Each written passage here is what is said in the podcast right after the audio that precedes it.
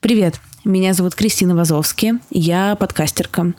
И для меня ошибка — это когда ожидания расходятся с результатом. Я учусь признавать собственные ошибки, потому что без этого сложно совершать новые. Искусство ошибаться — это понимать риски, идти на них, признавать, если что-то пошло не так, делать выводы и фигачить дальше — более того, я верю, что не ошибается только тот, кто не живет. Ты слушаешь «Искусство ошибаться».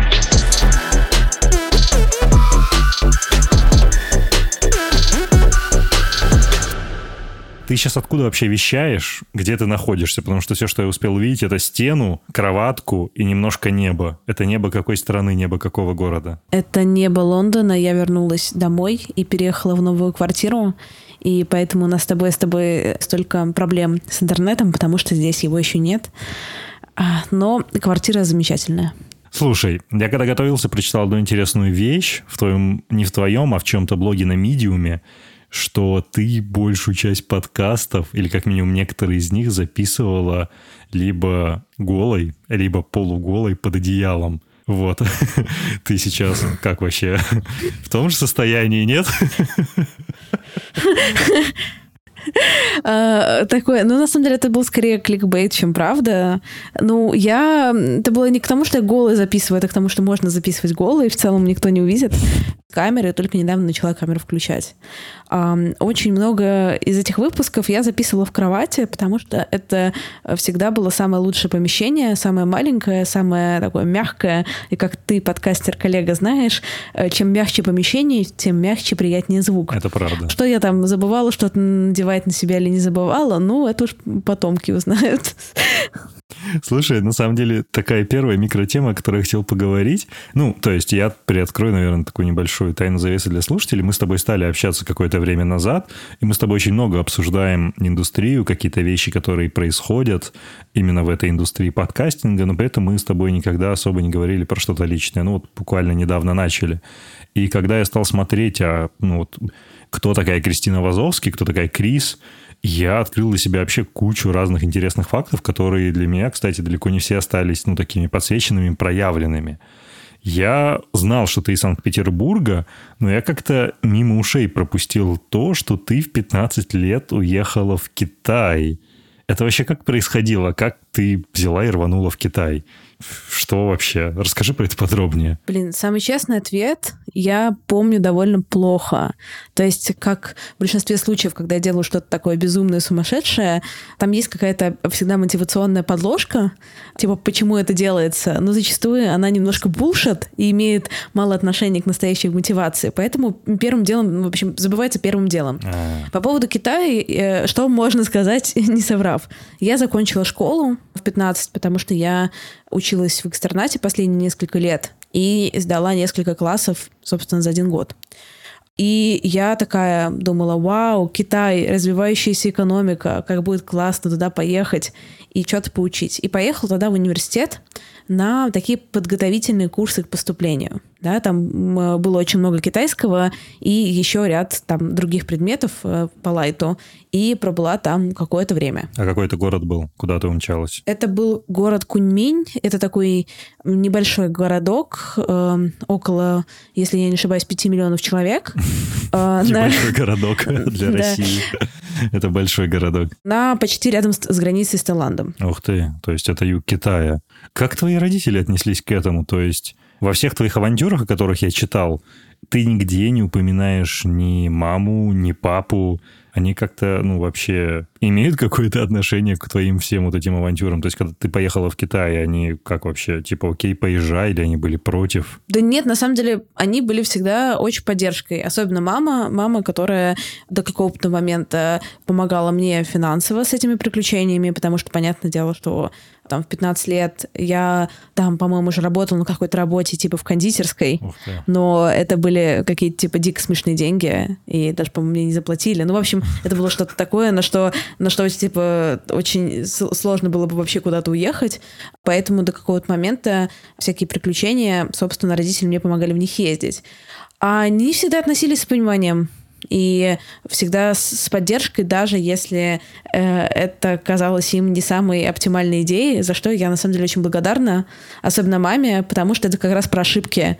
Очень сложно учиться на чужих, мне кажется. Абсолютно, чужие шишки не болят. Мы об этом еще чуть позже подробнее поговорим. Я я хочу реально спросить о том и сосредоточиться на том, каким Китай был для тебя. То есть, да, это развивающаяся страна, ну вот у меня много достаточно и друзей, и знакомых туда ездили, и у всех абсолютно какой-то свой уникальный опыт, или если бы даже было умереннее, и, точнее, не умереннее, а правильно сказать, какие-то свои уникальные experience ы. Каким он вообще был для тебя, каким он открылся для тебя, и что ты поняла, не знаю, насчет себя, насчет того, что происходит в мире, возможно. Что это очень интересно. Маленькая девочка отправляется в огромную страну, и она там проводит какое-то достаточно продолжительное время. Что ты вынесла для себя из этого? Ты сказала про маленькая девочка отправляется в огромную страну, и, конечно, типа фактически это правда, да, но я, конечно, себя в 15 лет э, последним, чем я себя ощущала, это маленькой девочкой. Ну, разумеется. Вот. Ну, то есть, наверное, как все, все 15-летние девочки, я не знаю. Вот, ну, то есть, э, для меня это было, конечно, все равно вызовом, хотя, возможно, меньшим вызовом, потому что я уже в этот момент какое-то время, если я не ошибаюсь, жила одна, угу. да, меньшим вызовом, чем, наверное, в среднем для человека в 15 лет, но все равно вызовом. Если вспоминать, я помню, как я до поездки, это была моя, по-моему, чуть ли не первая mm-hmm. самостоятельная поездка на само... полет на самолете, вообще без, без, без родителей, без кого, да, э, из сопровождения. И я такая думаю, так, э, вот вхожу в аэропорт, какая последовательность действий? Да, типа сначала чекин, потом надо сдать багаж, потом так, а паспортный... Ну, вот, то есть, знаешь, вот, вот, вот, вот все какие-то ага. вот микродействия, они вызывали во мне, я помню, какую-то тревогу. Ну, не то, что тревогу, что, типа, совсем как бы капец, да, умираем, угу. но я прям об этом думала, о тех вещах, которые я сейчас даже не подумаю подумать, прости за тавтологию. Но Китай был, конечно, очень интересным опытом, таким, знаешь, градообразующим для меня, потому что я была там одна, а, я не говорила ни по-английски, ни по-китайски.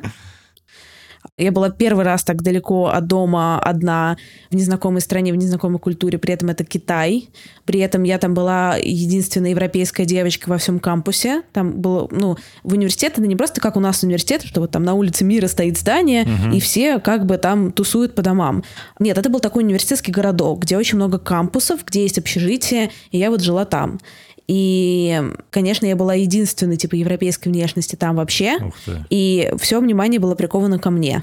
И это тоже было очень странно и ново. Ну, в хорошем смысле или в негативном? Ну, наверное, в хорошем. Ну, то есть не, не было никакого негатива ко мне. Но это примерно я себя ощущала Бьонсе, на самом деле. Бьонсе? Потому что все меня фотографировали из-под тяжка часто, там все глаза всегда были обращены на меня. Ну, то есть это, ну, было интересно, не скажу, что всегда было приятно, хотя в этом не было никакого негатива, конечно. И что ты вынесла для себя? То есть ты для себя решил, например, что больше не ногой в Азию, знаешь, как в фильме там этот э, большой куш, типа, что-то хотите задекларировать? Да, больше никогда не поеду в Лондон. То есть какие у тебя впечатления остались, вот уехав оттуда? Знаешь, не было у меня никаких таких броских фраз, вроде никогда в Азию. Наверное, наоборот, после этого опыта я Азию очень сильно полюбила. Угу. Я, наверное, очень сильно повзрослела там, да, как-то... И что мне тогда не было понятно как, я до сих пор не могу сформулировать как, но это такое, наверное, общее ощущение, что после того опыта мне ничего не страшно.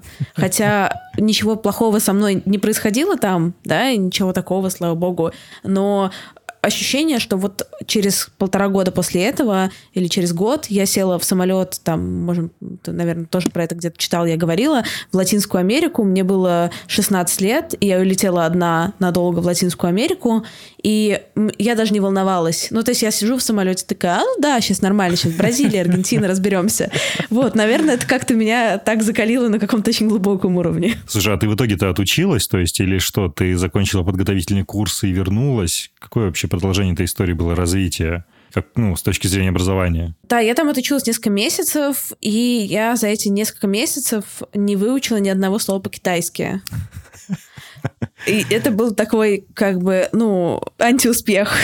потому что, ну, в общем, китайский не мой язык просто. Потому что, чтобы выучить китайский, нужно им заниматься mm-hmm, и да. не как английским или там испанским, да, а нужно прям сидеть каждый день, писать, читать, слушать и так далее, э, что делали, например, мои однокурсники какие-то, но не очень любила делать я, и поэтому прогресс у меня был примерно отрицательный. Но зато у меня было очень много социальных опытов э, новых. Ух ты. Да, поэтому это все стоило того. Например, когда, знаешь, нужно поехать купить куда-то учебники. Я, во-первых, нужно сначала разобраться, что это именно учебники, и что их нужно купить. Это уже, знаешь, челлендж, когда с тобой говорят по-китайски, тебе дают какие-то задания.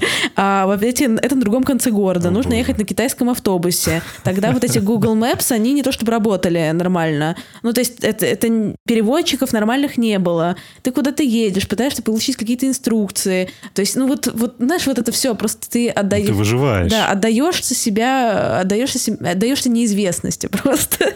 вот. Офигеть. И потом ты поехала в латинку. Но даже больше, чем латинка, меня на самом деле удивила Гана. То есть дело вовсе даже не в подкасте, который у тебя есть «Am I gonna die?», а в том, что соавтор этого подкаста, она прожила в Африке очень большое количество лет, и в том числе в Гане она провела большое количество лет. И Гана на самом деле не самое такое дружелюбное, доброжелательное место, особенно для белого человека, особенно для белой девушки. Как ты вообще в здравом уме решилась рвануть в Ганну? Что вообще? Как тебя на этот опыт сподвигло? Возвращаясь к, моей, к, моим, к моим родственникам, к моей маме. У нас с мамой есть такая традиция, которая немножко сейчас из-за коронавирусных всех дел перестала существовать, но мы с ней раз в год куда-то ездим вдвоем угу. в какое-то путешествие такое вот на несколько недель, обычно на Новый год, да, в какое-то интересное место, в страну.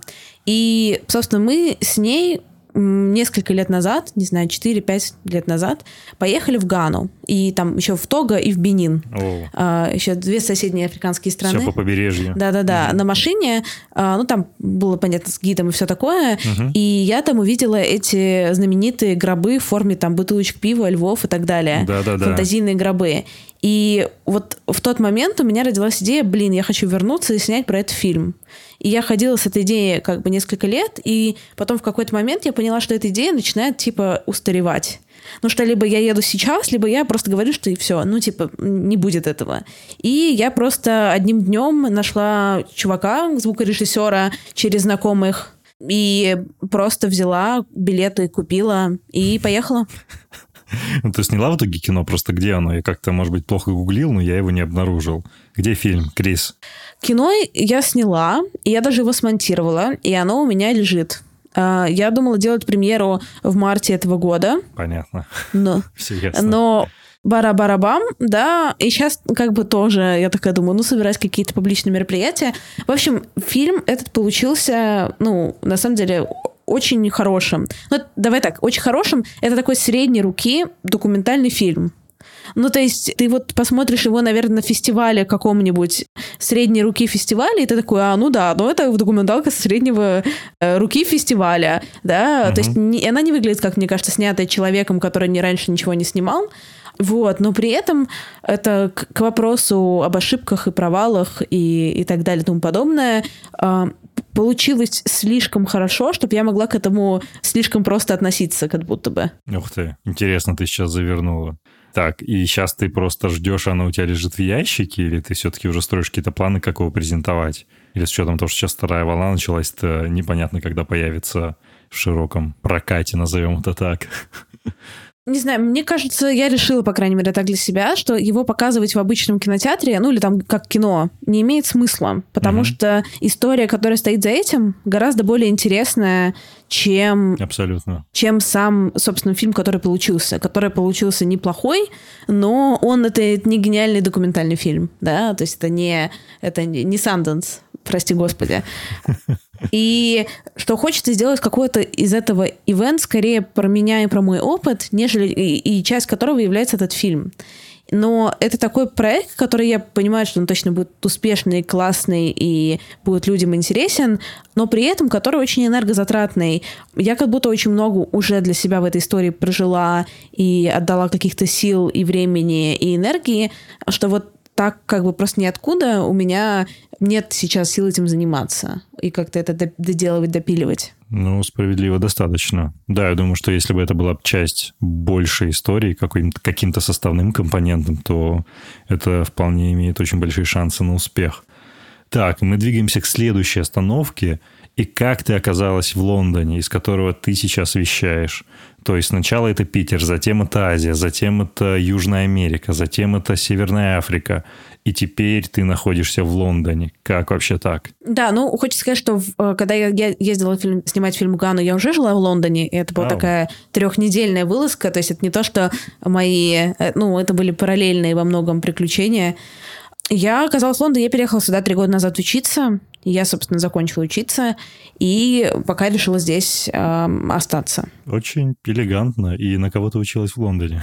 Я училась на факультете критики, культуры и кураторства. Это современное искусство. Вау, у тебя, получается, это бакалаврская степень или как это правильно назвать? Да, это бакалавриат, и, получается, уже у меня третий бакалавриат. Мне все просто нравится бакалавриат, видимо, получать. Я не понимаю, почему. Вот. Блин, это очень здорово. Я никогда не был в Лондоне, но те люди, которые были вокруг меня, опять же, как с Азией, для каждого Лондон, он про что-то свое. Для кого-то это место силы, для кого-то это, напротив, место слабости. Про что Лондон для тебя? Как ты это опишешь? Сложный такой, знаешь, философский вопрос. Ну, наверное, это то место, которое сейчас для меня максимально похоже на дом. Это то место, в котором я чувствую себя максимально комфортно. То есть здесь мне вкусно, здесь мне красиво, здесь мне спокойно. Здесь есть у меня в том числе близкие люди, угу. да, я его довольно хорошо знаю. Ну, то есть это такое вот прям место, которое за три года стало мне очень близким. Круто. Я просто задумался на самом деле о том, как здорово было бы куда-то поехать. Потом моментально поймал себя на мысли о том, что началась вторая волна пандемии. Судя по новостям, в Лондоне как раз вот сейчас какие-то новые меры вводятся. И сразу все мои прекрасные ванильные мечты закончились. У тебя нет планов поехать в Штаты? Ну, то есть какое-то следующее назначение, вырваться из континентальной Европы и отправиться туда, на землю надежды и возможностей? Мне кажется, что я здесь еще половину, не знаю, 98% возможностей, которые здесь есть, здесь есть, я не э, попробовала. Не знаю, Штаты, я была там несколько раз как э, турист, и Короче, то, что я там увидела, наверное, не вызвало во мне желание там жить. То есть там прикольно съездить, потусить, посмотреть, но, по крайней мере, пока у меня нет планов э, переезжать вот куда-то из Англии, по крайней мере, в ближайший год. По крайней мере, в ближайший год. Я думал, ты скажешь, хотя, по крайней мере, в ближайшие пять лет, такая в ближайший год. О боги, ну, здесь надо сказать чертовы зумеры. Да, ну мне на, на 5 лет очень тяжело, если честно, планировать, потому что если бы я 5, 5 лет назад планировала бы на 5 лет вперед, то, ну... Ничего бы из этого не случилось. как не планирую, да. Окей, хорошо. Слушай, говоря вот как раз об этих временных промежутках. Год назад ты писала, что тебе сложно, очень сложно описать себя одним словом.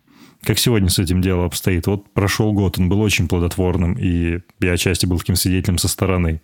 Как-то стало легче с этим сказать про себя, кто ты? Потому что представилась ты как подкастерка – это все-таки да. превалирующее или все еще сложно с количеством ролей? Ну да, но мне кажется, если честно, ты так говоришь, как будто, ну, э, по крайней мере, я так считываю, да, как будто э, каждый уважающий себя человек должен уметь описывать себя одним словом. Вовсе нет. Ну, мне кажется, что в целом, насколько бы ты там много не думал или не ходил, или там не работал, не занимался бы там, не знаю, самокопанием и терапией, угу. невозможно себя описать адекватно одним словом.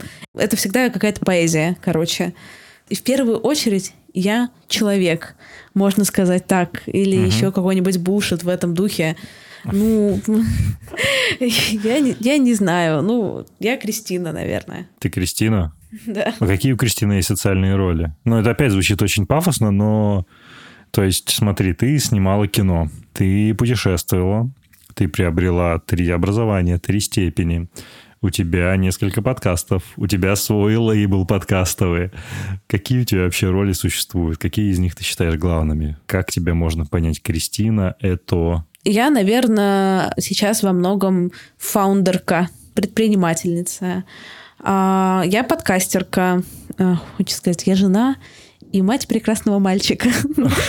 Что? Я что-то упустил? Нет, я просто, просто подумал, какие еще штампы есть в, в био в Инстаграме, которые я могу сюда впихнуть. Я, наверное, типа художница, но не в значении как э, painter, а в значении как артист. Mm-hmm. Да. Вот. Я, знаешь, сестра, я дочь. No. Да.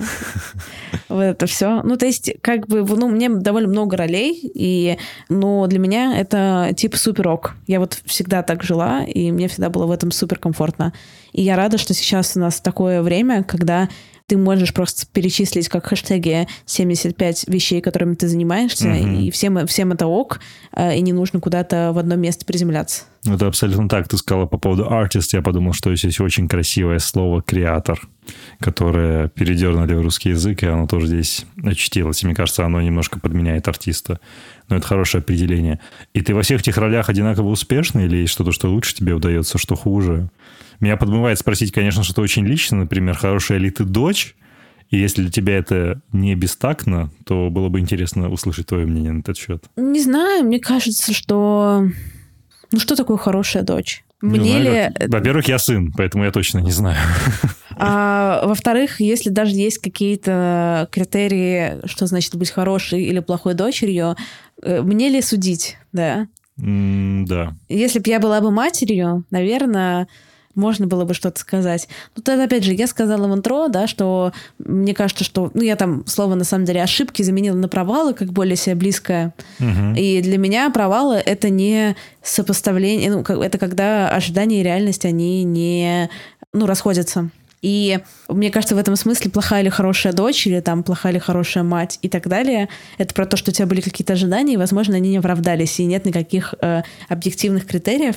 Ну, маму свою люблю, у нас с ней хорошие отношения. Вот, мне кажется, если бы я ее спросила, она бы сказала, что я хорошая дочь, но тут, правда, не мне судить. А, по поводу ролей разных, ну, опять же, знаешь, роли это же не какая-то гомогенная масса, что вот Абсолютно. я я, например, вот как предпринимательница, да, есть условно там штуки, там часть придумывания, часть коммуникации, не угу. знаю, часть рутины и так далее. И, наверное, если разбирать какую-то каждую область и разбивать эти процессы, то с какими-то какими процессами я справляюсь лучше или хуже, какие-то мне нравятся больше или меньше, но сложно сказать, что вот есть какая-то такая огромная кусок торта, как роль, и что какая-то из них вкусная, какая-то невкусная. Мне очень нравится твой целостный подход. Поскольку мы заговорили про предпринимательство, я хочу спросить несколько про обратную сторону, про ту, про которую не спра... о которой не спрашивают, знаешь, на VC.ru. А что ты чувствовала внутри, вот когда ты поняла, что ты больше не хочешь работать где-то, на кого-то, и приняла решение работать на себя? Что у тебя в этот момент внутри происходило? Какие эмоции были, ощущения? У меня никогда не было такого ощущения, что вот я работаю на кого-то и на дядю, и вот я ухожу там работать на себя, потому что я всегда, то есть мой первый бизнес случился со мной в 17 лет, и точнее, это, это первый был большой бизнес. Ух ты. А до этого я занималась, знаешь, типа вот э, там кексиками приторговывала, вот сколько себя помню. Я покупала, не знаю, ручки, ручки в музыкальной школе, перепродавала их в обычной oh. с, с, с наценкой в три раза. Ну, то есть, и все... Я работала на, на кого-то, на каких-то работах, но я никогда не рассматривала... Ну, я всегда работала при этом на себя. Uh-huh. Я не знаю, как это объяснить, но это всегда было для моего, не знаю, опыта, портфолио, для каких-то конкретных целей, не знаю, там, для чего-то, чего-то, чего-то. И поэтому у меня никогда не было перехода из серии «Я работаю на кого-то, а теперь я буду работать на себя». Вот потому что я всегда работала на себя, даже если мне кто-то еще платил зарплату. Слушай, ну это очень круто. Почему ты подумала, что ты меня этим расстроишь? Это очень интересное восприятие, которое более чем заслуживает места, чтобы быть услышанным. А какой твой первый большой бизнес был 17 лет? Тут ты упомянула буквально минуту назад. Что ты делала? Ну, у меня, у меня был fashion-бренд, и он был довольно большой. Ну, то есть мы там прям продавались там в каком-то безумном количестве городов России, уже не помню сколько, ну, там больше 20. И там были довольно большие обороты и большая команда, и это был прям полноценный бизнес. Слушай, ну у тебя был большой бизнес, вы очень круто продавались, очевидно, что это приносило деньги, плюс ты всегда приторговывала кексиками, неважно с каким содержанием. И кажется, что ты накопила, наконец-то, достаточно, достаточную сумму денег, чтобы отправиться и начать заниматься подкастами. И, собственно, как ты много где говорила, у тебя были собственные накопления, когда ты перестал всем заниматься. И вот, ну, наверное, мне очень интересно, какого рода эти накопления были? В плане, это были миллионы рублей, не знаю, это были миллионы фунтов стерлингов. Сколько ты накопила, когда отправилась именно в плавание по берегам подкастинга? Там было меньше миллиона рублей, мне кажется. Mm. Ну, типа около, около, ну, меньше миллиона, ну, около миллиона, быстро наверное. Как это так. закончилось? Или, наоборот, как надолго тебе этого хватило? Примерно, как быстро это закончилось. Ну, примерно месяцев на пять мне хватило. Ну, это то есть ты на это делала абсолютно все, да? Я оплачивала квартиру, какие-то бытовые траты. И, и, у меня там была предоплачена немножко квартира на вперед, угу. да. То есть за квартиру я там платила, по-моему, там за один месяц в итоге или как-то так. И плюс там вернулся депозит после переезда. Ну, в общем, там с квартирой было более-менее легко понятно, да, просто такой момент совпал. И, ну, вот вся остальная жизнь вот там в полгода как-то уложилась. Офигеть. Для меня, знаешь, я с тобой говорю, ощущение, что какой-то сериал происходит. Типа, я жила там, я жила тут, я делала это, я делала то, еще у меня остались деньги, я стала делать это то. У тебя была какая-то уверенность, что дело-то выстрелит, подкасты взлетят, и ты станешь популярной, это позволит тебе зарабатывать? Или ты просто это делала и об этом не парилась? Да я вообще, если честно, я вообще об этом не думала. Я вообще не думала, что я буду на этом зарабатывать, если честно. То есть, когда я этим, ну, когда я начала этим заниматься, это было настолько далеко от идеи заработать хоть что-нибудь, да, вот как вот именно состояние даже рынка, не то, что какой-то мой uh-huh. взгляд на это, да, а состояние рынка там два года назад был еще так от этого далек, что я даже не думала. То есть я просто это фигачила, мне нравилось, и, и все. Ну, я ушла заниматься, когда я ушла, собственно, с работы, чтобы позаниматься этим full time и посмотреть, я, если честно, я уходила оттуда не с идеей, что вот рынок да, здесь есть, угу. и вот можно к нему как-то, ну, присосаться, да, что-то, э, как бы, э, не знаю, что-то зарабатывать. Окей. А просто я не могла делать нормально свою ту работу, угу. и потому что я была настолько увлечена подкастами, что у меня все уже там уехало на 75-й план что я поняла, что я это просто, ну, типа, я не могу просто делать, так что давай я просто поделаю это. У меня есть возможность. Позанимаюсь этим и по посмотрим, что будет. Ну, то есть какого-то плана Б не было? Там не было никакого бизнес-плана. Ну, план, на самом деле, как тебе сказать? План... Ну, я была на таком чиле, что мне не нужен был план Б, потому что я понимала, ну, в общем, деньги закончатся, если ничего не получится, но я найду себе просто такую же работу в Лондоне. Вот все да, ну и ок. ну, то есть, в плане, у меня, не, у меня не была плохая работа, я там как бы не, не страдала в целом. Я понимала, что, ну, я там проработала год, и, соответственно, через год меня, скорее всего, возьмут в какое-нибудь место такое же, так может, получше. Это восхитительно. Так это, собственно, расскажи, наверное, самый главный вопрос вообще записи этого подкаста, который, наверное, многие ждут почему твои подкасты такие популярны? Крис, блин, в чем секрет? Как это все взлетает и почему это люди слушают? Такой, знаешь, немножко обидный вопрос, типа, почему это говно люди слушают? Взяли. Нет, а, ну ты чего? Нет. А, да нет, да ладно, я, я, я угораю просто на самом деле. Мне кажется, что, во-первых, ну, я просто делаю хороший контент, который я делаю довольно искренне и который отзывается в людях, при том, что я делаю его как-то... Ну, сори, это какие-то такие банальности. Там, я делаю его регулярно, я делаю его понятно, я делаю его для понятной аудитории. И там, типа, он понятно зачем, понятно с каким языком. А во-вторых, у меня следующие два пункта, что у меня уже есть какая-то сейчас аудитория которой просто нравится то, что я делаю, и поэтому она с большим доверием относится ко всем моим новым проектам и просто идет слушать их, как только они выходят, и им часто нравится, они часто делятся. И у меня есть какая-то тоже своеобразная подача, своеобразная харизма, которая много кому нравится. Наверное, кому-то она не нравится, но она много кому нравится, и поэтому мои слушатели, слушательницы тоже очень ко мне из-за этого лояльны. То есть, ну, там я могу, знаешь, уйти в какой-то бизнес и там рассказывать про схемы, там работа с социальными сетями, с гостями, с аудиторией, с обложками, с оформлением и так далее. Идите ко мне на курсы. Вот, Ай, но... блин, ты у меня так шутку из-под ног выбила. Я только хотел сказать, но Кристина обо всем об этом расскажет на курсе. Это все в частности. Мне кажется, в первую очередь надо делать просто классный контент. Сори за такую банальность. Это не банальность, это очень важный пункт, потому что мне кажется, что часть людей, часть наших с тобой коллег по цеху совершенно не обращает внимания на то, какой контент делать. Главное, чтобы это типа прикольно звучало, была типа прикольная обложка, типа каламбурное название, и якобы это вот такой стартер-пак. Но контент играет очень большую роль. А почему стрельнул это провал, на твой взгляд? Это же ведь был, по сути, твой первый подкаст, который ты начала делать. Угу. Как ты думаешь? Ну, во-первых, тогда подкастов было сильно меньше, чем сейчас.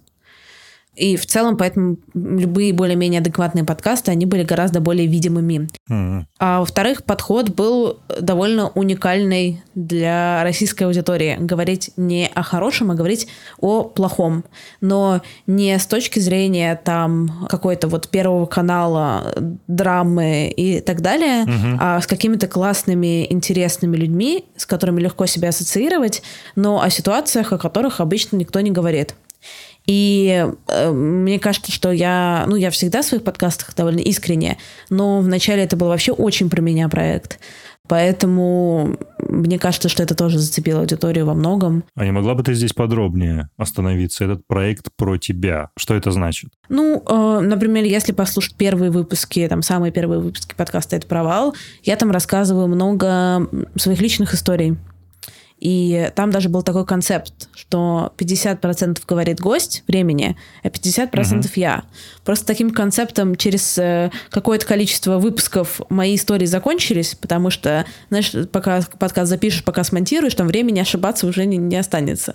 Вот. А, поэтому я все, знаешь, даже что было там выговорила, нового э, стало случаться сильно медленнее. Поэтому там сейчас у провала вышло 74 выпуска, и в последних выпусках первых, там, в последних десятках выпусков фокус сильно сместился с меня на гостя, и я такой да. довольно безмолвный интервьюер спокойный, тихий, э, мало отсвечивающий. Вначале все было по-другому, и это был в том числе инструмент такой психотерапии для меня, работы какой-то над собой. Тебе было важно рассказать, не знаю, перестать бояться и рассказать большому количеству людей о тех ситуациях, которые с тобой происходили? Или в чем здесь заключалась психотерапия, на твой взгляд, опять же? Ну, тогда это не было, кстати, большое количество людей, вот. ну, то есть это было больше... Ну, ощущение да, того, да. что ты делишься широкой аудиторией. Ну, мне кажется, что это такая история про то, что если... Эм... Я много говорю, на самом деле, о стыде, например, в своих подкастах, да, и да, о том, что это такое это важное для меня чувство, да, которое часто со мной. И просто два года назад было очень много стыда, типа в сотни раз больше, чем сейчас. И мне было дико страшно, типа, какими-то делиться штуками, которые сейчас, мне кажется, что, ну, я не хочу это просто обесценивать, да, но если слушать mm-hmm. это со стороны, да, то кажется, ну, история история, ну, в плане, ну, об, ну, ну, обнимаю, ну, типа, хорошо все, да. А, тогда mm-hmm. меня прям трясло, когда я об этом думала и вспоминала, и мне просто, ну, это от чего? От стыда, да? Стыд это что? Это какое-то неприятие и отвержение.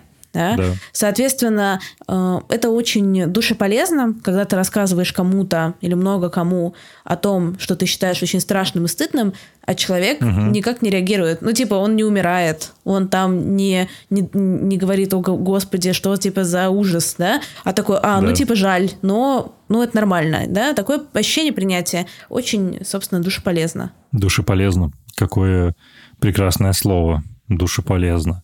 Вот за эти 74 эпизода, которые у тебя состоялись, которые вышли, что ты для себя вынесла из всех этих историй?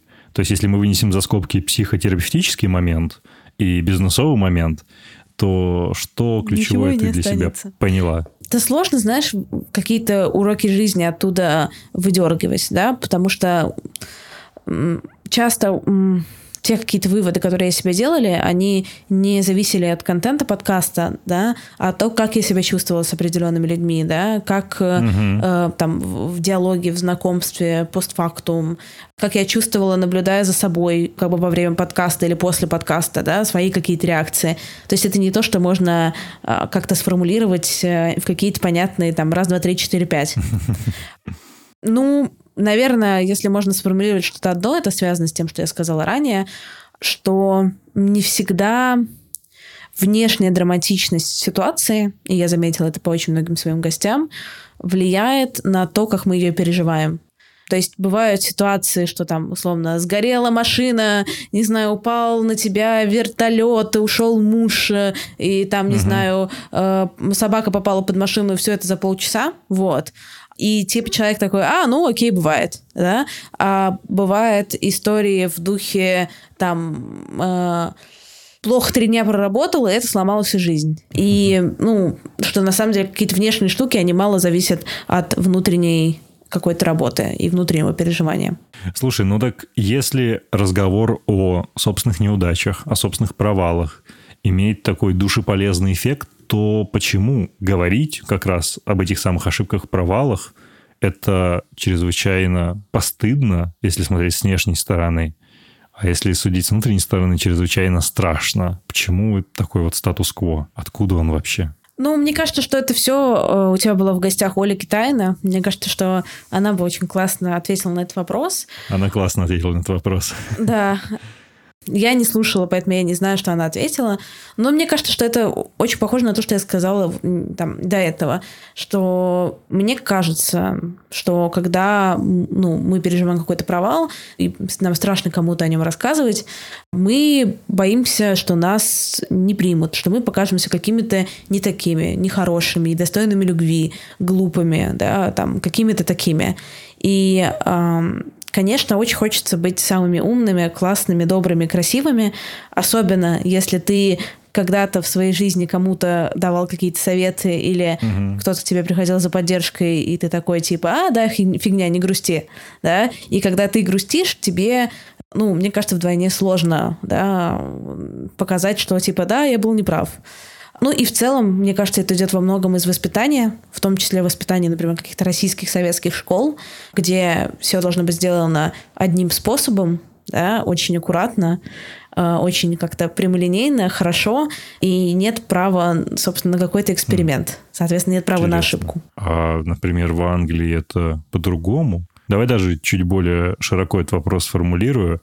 На твой взгляд, в чем разница между отношением к провалам, будем использовать твое слово, между Россией, например, и Великобританией? Или давай еще для красоты добавим сюда Китай, если ты это смогла понять, когда находилась в Китае. Блин, если честно, ничего не смогла понять. Здесь мне, я сейчас что-нибудь скажу, но это все будет иметь очень мало какого-то... Ну давай Китай вынесем за скобки, окей, Россия, Великобритания. Да, да, даже с Великобританией, на самом деле, потому что про школьное образование здесь не знаю примерно ничего, да, поскольку я здесь в школе не училась. Наверное, могу сказать только про какой-то университетский опыт, и это как-то экстраполировать. Давай попробуем. Ну, например, здесь отношение к вопросам, например, да, и к какому-то незнанию, оно гораздо позитивнее и спокойнее. То есть тебе, тебя здесь все стимулирует задавать вопросы, спрашивать и уточнять. Угу. Во-вторых, тебя здесь никто не эм, наказывает. То есть, например, в университете, когда я училась в России в университете, там часто было такое нотации, да, угу. а, что типа что-то не сделал, типа, ну, да, нужно было сделать. И постоянное какое-то вот отчитывание. Здесь, условно, даже если ты там, не знаю, год не ходил на занятия, э, никто не позволит э, с тобой, со взрослым человеком, общаться в тоне того, что ты что-то нашкодил, да, угу. ты сделал что-то не так. Ну, то есть здесь просто это в каких-то мелочах, в каких-то микроштуках. И в целом, мне кажется, это сильно расслабляет. Вот, я, наверное, только на второй Ух год учебы в... Ну, расслабляет в хорошем смысле. Да, ну, как бы дает тебе, дает тебе, короче, какое-то пространство для, для движения, для деятельности, для эксперимента того самого. Давай тогда прям я спрошу о тебе, потому что мне вот это было интересно. Когда ты лажаешь, когда с тобой случается какой-то провал, что ты чувствуешь сейчас. То есть до этого, возможно, ну, это было какое-то разочарование, фрустрация, которая приводила к чувству стыда. А вот сейчас что ты испытываешь и как ты себя ведешь? Я испытываю чувство разочарования и фрустрации. И как ты там сказала? Да, вот я тоже самое все испытываю. А, ну, типа, хочешь сказать, типа, чувак, ну, если это со мной было так ярко, там, не знаю, два года назад, это же не могло за два года куда-то бесследно абсолютно деться. Да? Понятно, что сейчас я в целом гораздо проще отношусь ко многим ситуациям, да, мне гораздо проще о них разговаривать. Я часто один из моих копинг-механизмов механизмов работы, uh-huh. о, что-то случилось, я сделаю из этого контент, да, то есть если я раньше типа максимально держала это в себе, теперь я наоборот так, о, я максимально быстро об этом расскажу, потому что если я условно там не рассказываю, то я могу опять там впасть в какой-то стыд и так далее. Ну, а некоторые ситуации, например, когда раньше вызвали бы мне чувство стыда, сейчас вообще ничего не вызывают. По-разному. То есть в целом, если как-то обобщать, то в целом проще но, опять же, не всегда так. То есть случаются штуки, которые для меня до сих пор довольно болезненные. Вот. Какие-то ошибки, провалы, которые для меня довольно болезненные. Часть из них, например, уже совсем не болезненные. Я там даже не обращаю внимания, их как-то не регистрирую. Ну, в общем, короче, по-разному, но я не могу сказать, что я такой святой человек, который э, такая, нет, ошибки, да, ошибаться, люблю ошибаться, ошибаюсь пять раз в день, и типа чувствую только благодарность как бы Каждому Богу, в которого я не верю, да, да, и, и что-то еще. Ну, то есть ну, такого нет. Слушай, а как насчет принятия ошибок от других людей? То есть, да, ты предпринимательница, ты теперь, как правильно сказать-то, чтобы не задеть владелица, да, основать, ну, короче, основательница бизнеса. Как насчет ошибок других людей? То есть ребзи, которая работает с тобой, ну, она такая же не идеальная, как и мы все. И как ты относишься к их ошибкам, к их косякам, которые иногда случаются? В зависимости от моего какого-то ресурса и эмоционального состояния в этот момент. То есть я никогда на людей не кричу, и я стараюсь э, там суперкорректно со всеми разговаривать и вдыхать, выдыхать. Но, например, если там все валится, и кто-то еще ошибся, да, угу. и, и у меня начинает тревога, я могу, типа, не знаю, ну, собственно, эту тревогу как-то проявить, да, иногда я там супер спокоен, такая, типа, все бывает, окей, это нормально. Да, бывают еще разные ошибки. Я, в общем, нормально отношусь к ошибкам, которые было бы сложно предсказать, да, я терпеть не могу, когда это ошибки по халатности и особенно повторяющиеся. Повторяющиеся вот. более и... двух раз или уже на второй раз тебе этого очень неприятно? Ну, уже на второй раз, наверное. Ну, то есть, если я там заметила какую-то ошибку, я на нее указала и так далее, по невнимательности человека, если она случается второй раз или в третий раз и так далее, то это мне не нравится. Опять же, это для меня не повод, ну, я не перехожу какие-то э, грани корректности, но это вызывает во мне самой, типа, эмоциональную реакцию какую-то внутреннюю, с которой я работаю. Ты говоришь, что я не святой человек, но надо дать должное тому, как ты выбираешь сейчас очень аккуратно слова. Это вызывает эмоциональную реакцию. Я стараюсь не переходить грани корректности. Это просто восхитительно слушать. Души полезно. Абсолютно. Да, благодарю вас, коллега. Пожалуйста, коллега. Я опять вспомнил отсылку на один фильм, который снимался в Лондоне, «Рок-н-ролльщик», где прекрасная работа мистер Раз-2, премного благодарен, мистер Мямля, Давай вернемся к бизнесу. Угу. Ты делала это провал, у тебя запускались другие проекты. Я должен это спросить, потому что мне это очень интересно. У тебя был день, когда ты проснулась и поняла, что... Ну, или почувствовала, что ты, о, я, кажется, стала инфлюенсеркой я обрела влиятельность. Я не могу сказать селеба, потому что подкасты все еще не очень большой жанр, но условно, вот это ощущение того, что ты как бы стала чем-то большим. У тебя такой день был? Хочется сказать, что э, такой немножко анекдот. Давай, давай, давай. Э, была в Москве я какое-то время назад, ну, и в, там снимала квартиру, вышла с подружкой э, в пижаме типа в 12 часов ночи там, или, или в 10. Во сколько там алкоголь перестает продавать? В 11. Ну, короче, в 11. Ну, в общем, как-то за, за 10 минут в ближайший магнит или Магнолию, по-моему, Магнолию. В ближайшую Магнолию. Там еще попросили из Лондона мне привезти 30 пачек сигарет, и куп- купила я себе баклажку пива, и 30 пачек сигарет, и тут чувак со мной на кассе. Кристина, Вазовски, шоли провал, Поднаю, привет. Это... И тут я поняла, что да, вот она. Тогда ты словила звезду, да? Да, словила звезду, да. Знаешь, в этот день я бросила пить и не прикасалась к бутылке уже полгода. Не, на самом деле, конечно, не бросила. Не бросила делать подкасты.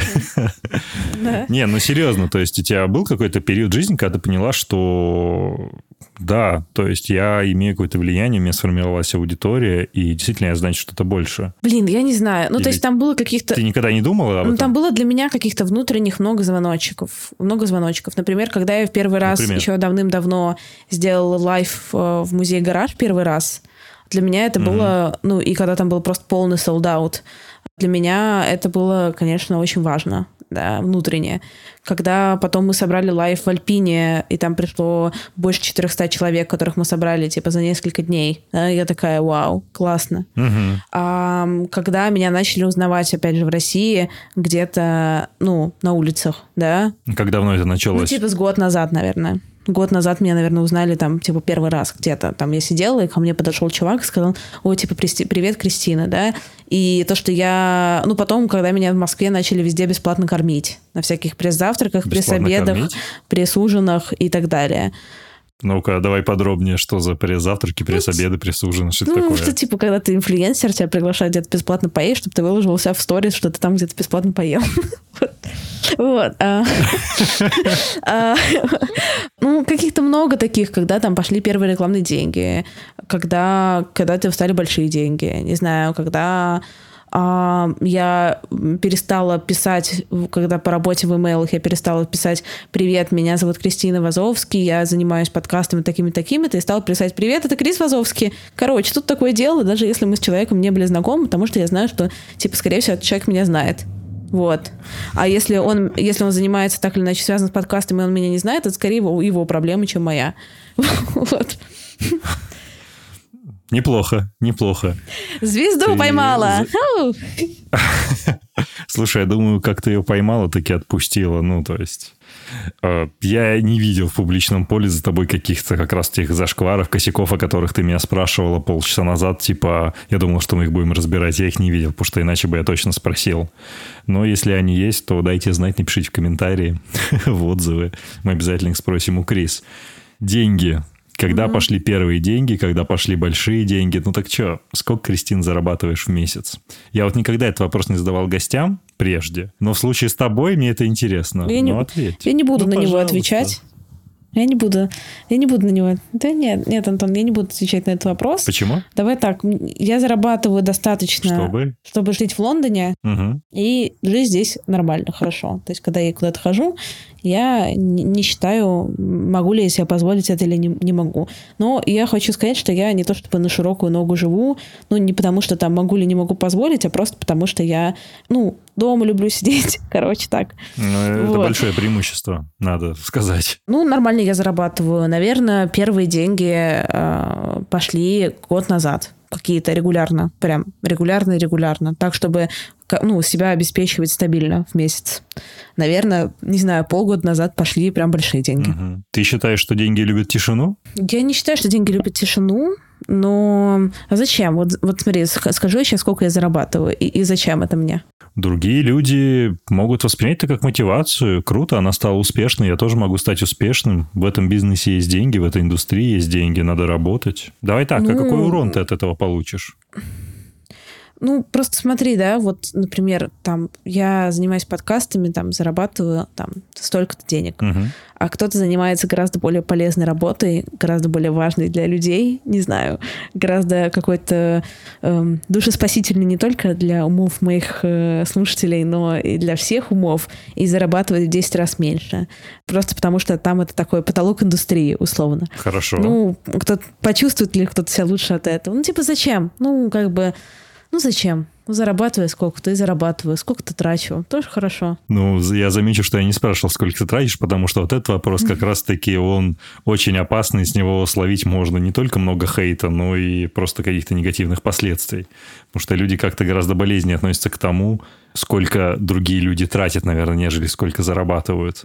И... Ну, мне кажется, что это два связанных вопроса, потому что по тому, сколько я зарабатываю, в целом можно понять, сколько я трачу. Ну, на самом деле нет. Ну, просто если бы ты добавила, что я зарабатываю недостаточно, то тогда, наверное, да, эта связка обретает значение, имеет значение. Хорошо. Давай тогда я сделаю флип-флип и спрошу немножко о другом, но тоже связанном с деньгами. Ну что, какие эмоции это вызывает, Крис? Оказаться Forbes в свои 23 среди большого количества людей с большими доходами? Быть провозглашенной 30 under 30? Какие эмоции это вызвало? Ну, это было приятно. Мне, мне этого хотелось, если честно. И я для этого ничего не делала. Я имею в виду, что я никак не, не взаимодействовала с Форсом в этом смысле, да, uh-huh. и там я просто там какое-то время назад я такая подумала, о, это было бы, наверное, здорово. Угу. Вот, и все, подумала, а потом это случилось. И, ну, типа, здорово. Не знаю, это вызвало во мне какой-то в тот момент такой приток радости и приток такого, вау, классно, прикольно, интересно. Э, видимо, я типа не зря фигачила. Ну, и так было понятно, что я не зря фигачила, если честно. Но когда это стало, э, ну, кем-то так заопрувлено, да, ну, я не могу сказать, что это было, знаешь, там самый счастливый день в моей жизни или хотя бы в сотне самых счастливых дней в моей жизни. Mm-hmm. Ну, то есть это для меня там супер приятное было событие. Спасибо большое, типа, редакции, экспертному совету, whatever. Это было приятно, прикольно. Это, наверное, мне потом помогало или поможет еще, не знаю. Но это не то, что для меня такой, знаешь, рубеж, который типа вот, до и после разделила оно. Ну, здорово. Ты тем самым отвечаешь на вопрос, что после Forbes ты звезду не словила. Насчет полезности, оказавшись вот в этом одном из рейтингов данного журнала, клиенты пришли какие-то интересные из Фарбса? Был какой-то, ну, фидбэк такой, отклик от индустрии, от внешнего мира, именно материальный? Тяжелый вздох. Сложно сказать, потому что это же, к сожалению, там не стояло UTM-метки на моем имени, по которой бы могли переходить потенциальные а, как бы рекламодатели и сразу заказывать, заказывать у меня подкасты напрямую. Знаешь, чтобы мы посчитали количество лидов с этого рейтинга. Ну, а, Давай так, ни один клиент, который ко мне пришел после, не сказал, что он ко мне пришел, потому что он увидел меня в Форбсе. Mm. Да? А, okay. Возможно, это играло какую-то роль, потому что когда ты, например, гуглишь сейчас мое имя, или, по крайней мере, это было какое-то время назад, да. ты там первое, что вылезает, Кристина, типа мой профайл на Forbes. Да. Что, наверное, звучит, выглядит довольно, ну, как бы так, с, ну, с претензией в хорошем смысле. Ну, это убедительно. Убедительно, да. И, конечно, я запихнула это на все свои лендосы, безусловно. То есть, ну, типа да, но мне кажется, что та работа, которую там я и моя команда ведем ежедневно, она принесла в тысячу раз больше плодов, чем э, рейтинг Forbes, хотя это, безусловно, было приятно и, возможно, и сыграло какую-то роль где-то, но я об этом не знаю. Окей, okay, окей. Okay. Команда людей — это лейбл Talk, я правильно это называю? Это не лейбл, потому что лейбл — это такое сообщество подкастеров, которые, ну, я, не знаю, собрала вокруг себя, либо они собрались э, все вместе, а я там рядом, и, я не знаю, ну, в общем, классных ребят. Но есть моя команда, у меня есть штат сотрудников, и, э, которые занимаются в том числе лейблом, но еще всеми остальными проектами, и, ну, вот их я называю, собственно, командой. А сколько этих людей у тебя в команде? Насколько она большая? Сейчас посчитаю. Давай. Ну, 8 человек. 8 человек. Да. Я, насколько знаю, они у тебя на пейроле. То есть ты им платишь, это настоящая работа, которую они делают вместе с тобой. Да. Вау. А чем эти люди занимаются? То есть, а, я, насколько понимаю, это объединение, ну, непосредственно есть креаторы, да, то есть люди, которые делают свои подкасты, которые тусуются вместе с тобой. Я не могла бы, кстати, их перечислить? То есть, это помимо твоих проектов, кто еще? Есть моя команда, и они занимаются только там моими нашими проектами. Они, у них там у одного мальчика есть свой подкаст, но в целом это просто команда, которая вот это полноценная работа на толк на студию, на сервис, на лейбл и так далее. А, ну, а есть, собственно, лейбл, который разные классные подкасты. Это, например, а, искусство... это разные вещи? Это разные вещи, да, это разные вещи. Окей. Okay. Вот, потому что для лейбла, э, ну, это такое объединение, собственно, креаторов, как ты сказал, подкастеров, угу. да, которым моя команда там в том числе помогает с продакшеном, с продажей рекламы, там некоторым с продвижением и так далее. Угу. Ну, это такое комьюнити небольшое, классное комьюнити. А есть моя команда, которые сотрудники студии и всех проектов. Э, вот, это две разные вещи. Угу. Я тебя перебил, ты начала перечислять проекты. Я думаю, ты хотела назвать искусство для пацанчиков, судя по да, названию. Да, искусство. Это я хотела, да, я хотела, Или ты, я может, хотела, хотела перечислить... искусство ошибаться, но в целом я да. тебя перебил. Искусство для пацанчиков. Э, э, это именно лейбл. Это сейчас искусство для пацанчиков. Это Гуров Digital. Это часть с психологом Егора Егорова «Не сна», «Вещь не в себе», трудовая аудиокнижка и э, еще какое-то количество проектов, которые сейчас к нам подключаются. Ух ты, это пока секрет? Или ты можешь назвать какие-то несколько имен? Пока, наверное, секрет. Мы сделаем такое большое обновление, релиз новых имен в середине октября. Фуф, а ты строишь прям настоящий Black Star от мира подкастов, нет? Какой план вообще? Я, я не знаю, есть ли какой-то более приятный... Э, более приятный? Ну, давай более, назовем, более например, Rockefeller Nation. Это зонтичный бренд Jay-Z, из которого выросли Kanye West, с которого вырос, вырос ряд других классных артистов, например. Ну, давай вот так вот. Давай вот так скорее. Но это, если честно, это скорее не... Потому что, ну, мне кажется, классический музыкальный лейбл — это такая очень, верти... очень вертикальная штука. Да, конечно. У нас все-таки это не, не лейбл в том понимании, у нас все-таки это горизонтальная комьюнити. Угу в котором очень много про обмен. То есть я не говорю никому, что делать или что-то такое, или не даю никаких... Э, я никак не вмешиваюсь в основном в творческий процесс, то есть там немножко другой. Люди, которые, чей творческий процесс мне нравится, я предлагаю присоединиться. Это скорее так, чем я говорю, я сделаю из тебя звезду. Э, нет, это не, не, про, не про такую риторику. Это скорее про то, что у меня есть некоторые команды, которые умеют в коммерцию, в документы и в общение с, с клиентами, угу. и знания про продвижение, и есть креаторы, которые классно делают свою креаторскую работу, но не хотят головной боли вот со всем этим, при этом они заслуживают того, чтобы за их подкасты им платили деньги. Ух ты. А ты сказала про приглашение, то есть это исключительно закрытая комьюнити, в которое ты сама приглашаешь, или есть какие-то, ну, плюс-минус понятные для тебя и для других критерии, соответствуя которым можно попасть в вашу компанию? Компанию подкастеров имеется в виду, не бизнес-компанию. Угу.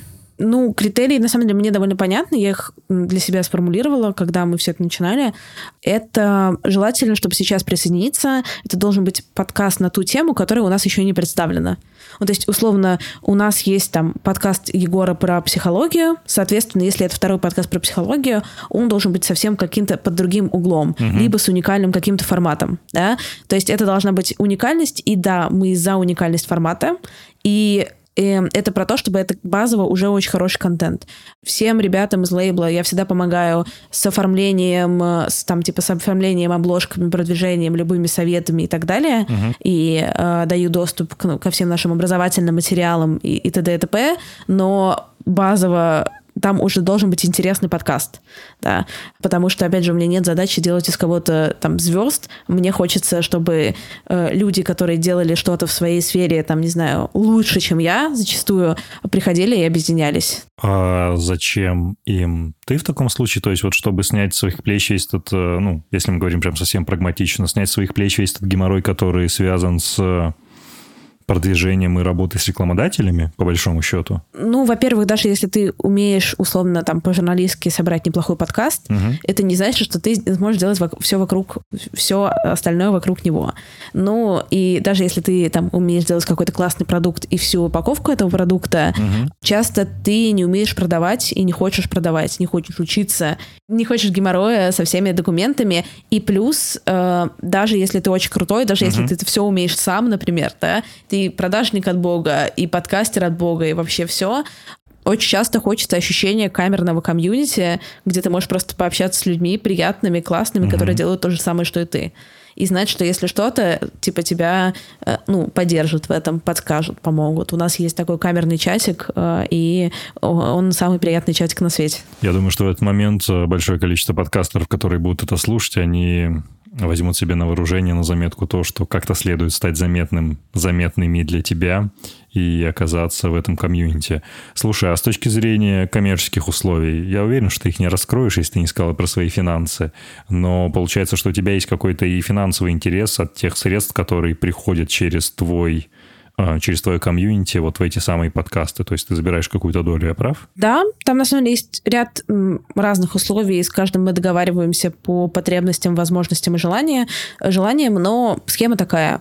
Я ищу рекламодателей, и я беру процент со всех рекламодателей, которых я нахожу. Если рекламодатель Что? общается напрямую, к подкасту, то я не беру за это процент, э, там просто, просто платится минимальная фи юристу которая занимается оформлением документов, но берется процент только с тех клиентов, которые я привела сама.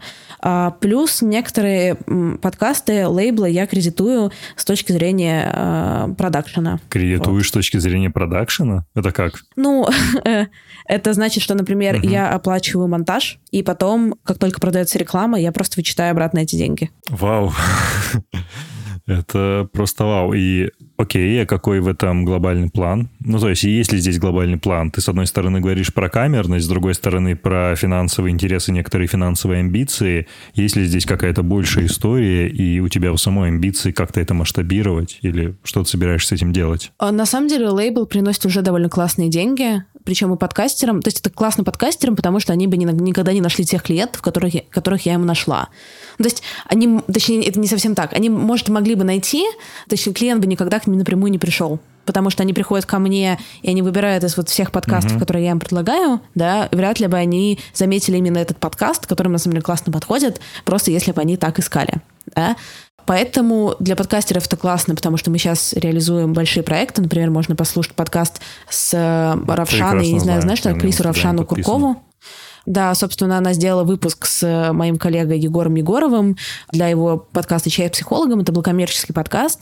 Ну, это как раз тот подкаст Егор на лейбле, и я ему привела, собственно, этого клиента. Подожди, я не совсем понял. Равшан — это медиафигура. Да, медиафигура, которая... Это коммерческий проект от э, Соков Я. От вот, кого? Которых она амбассадор. Соки Я. А, Соки Я. И, окей, чай с психологом приходит, бренд-амбассадор софт-дринков.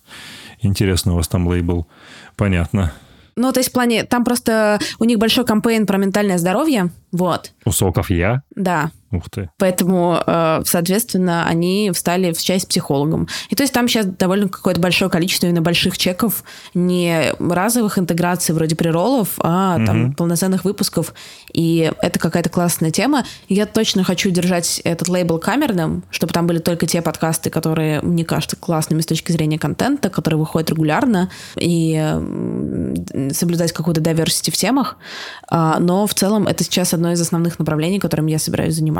А куда это движется все? Ну, то есть ты сказал, что ты, по сути, будешь просто продолжать зарабатывать. Я правильно понял? Расширять пул подкастов, которые у нас представлены, но... То есть не, не то, что расширять, но э, расширить до какого-то предела. Я думаю, что это будет около 15 подкастов, э, может, 20 на всякие разные тематики, всякими разными форматами, угу. и находить им больше рекламодателей и улучшать качество этих подкастов э, через какое-то горизонтальное общение в рамках комьюнити, делать okay. их более популярными, соответственно, реклама более дорогой и продавать больше рекламы. Я хочу, на самом деле, обратить внимание на то, как мы оба стали более лаконично, более профессионально общаться именно в этой части, где стали говорить mm-hmm. про бизнес. Mm-hmm. Когда мы говорили про провалы и ошибки, мы были с тобой такой, знаешь, очень э, мягкой формы. Сейчас, вот последние mm-hmm. минут 15, это невероятно точные ответы, это не секунды промедления, я точно знаю, что спрашивать, ты точно знаешь, что ты хочешь ответить.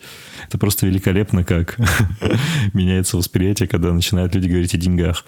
Mm-hmm. А, что касается больших чеков, а, я уверен, что это будет очень полезным именно про это сказать. Большие чеки это сколько? Сколько сейчас вообще в подкасты готовы тратиться рекламодатели? Какие ну, диапазоны? Ну, я называю, ну, я называю большим чеком э, то, что от 400 тысяч рублей на кампейн. А какой самый большой чек был, который вот когда-либо, с которым ты работала? Ну, там несколько миллионов рублей. И он состоялся или это просто да, гипотетическое он... общение не, было? Не-не, он состоялся. Ну, типа в плане, то сейчас такой, да, я не, не могу много говорить, ну, там ну, короче, квартира, маленькая квартира там, в Петербурге.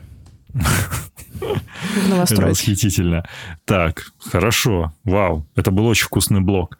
А, соответственно, те проекты, которые ты реализовываешь B2B под ключ, ведь к тебе же можно прийти и попросить тебя написать подкаст. Это будет твоя соло-работа или это будет работа уже команды Толк? Как вот здесь это выстроено? Смотри, у нас есть две ну, как бы то, что называется толк, у нас есть то, что мы называем внутри сервисом, это сервис по монтажу, также мы там uh-huh. делаем обложки и джинглы, да, к которому я имею не очень много операционного отношения уже сейчас, да, потому что там им занимается, собственно, моя команда, и там я не нужна, я туда прихожу только чтобы сверить, э, ну, контроль качества делаю выборочный. Например, uh-huh. выборочно слушаю подкаст, который мы смонтировали, любой, да, смотрю на любую обложку и говорю, нравится, нравится, не нравится, не нравится, да, и также okay. они приходят ко мне иногда за советами в сложных кейсах. Там мы не включены в какую-то творческую работу, в целом как сервис, да, ты говоришь нам, что делать, но мы даем тебе какие-то свои советы там э, по поводу обложек, джинглов, монтажа и так далее, но мы не придумываем за тебя подкаст.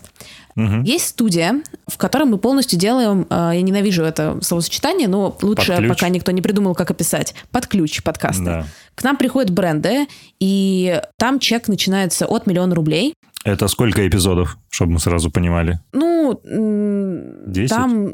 Нет, не за 10 эпизодов. Давай так, чек начинается от 3 миллионов рублей. Вот, ну... А, ладно, я не буду, на самом деле, говорить про цифры. Но, в общем, там это не то, что может себе позволить частное лицо, это то, что может себе позволить только бренд. Нет, мы говорим про B2B продакшн, да. Да-да-да.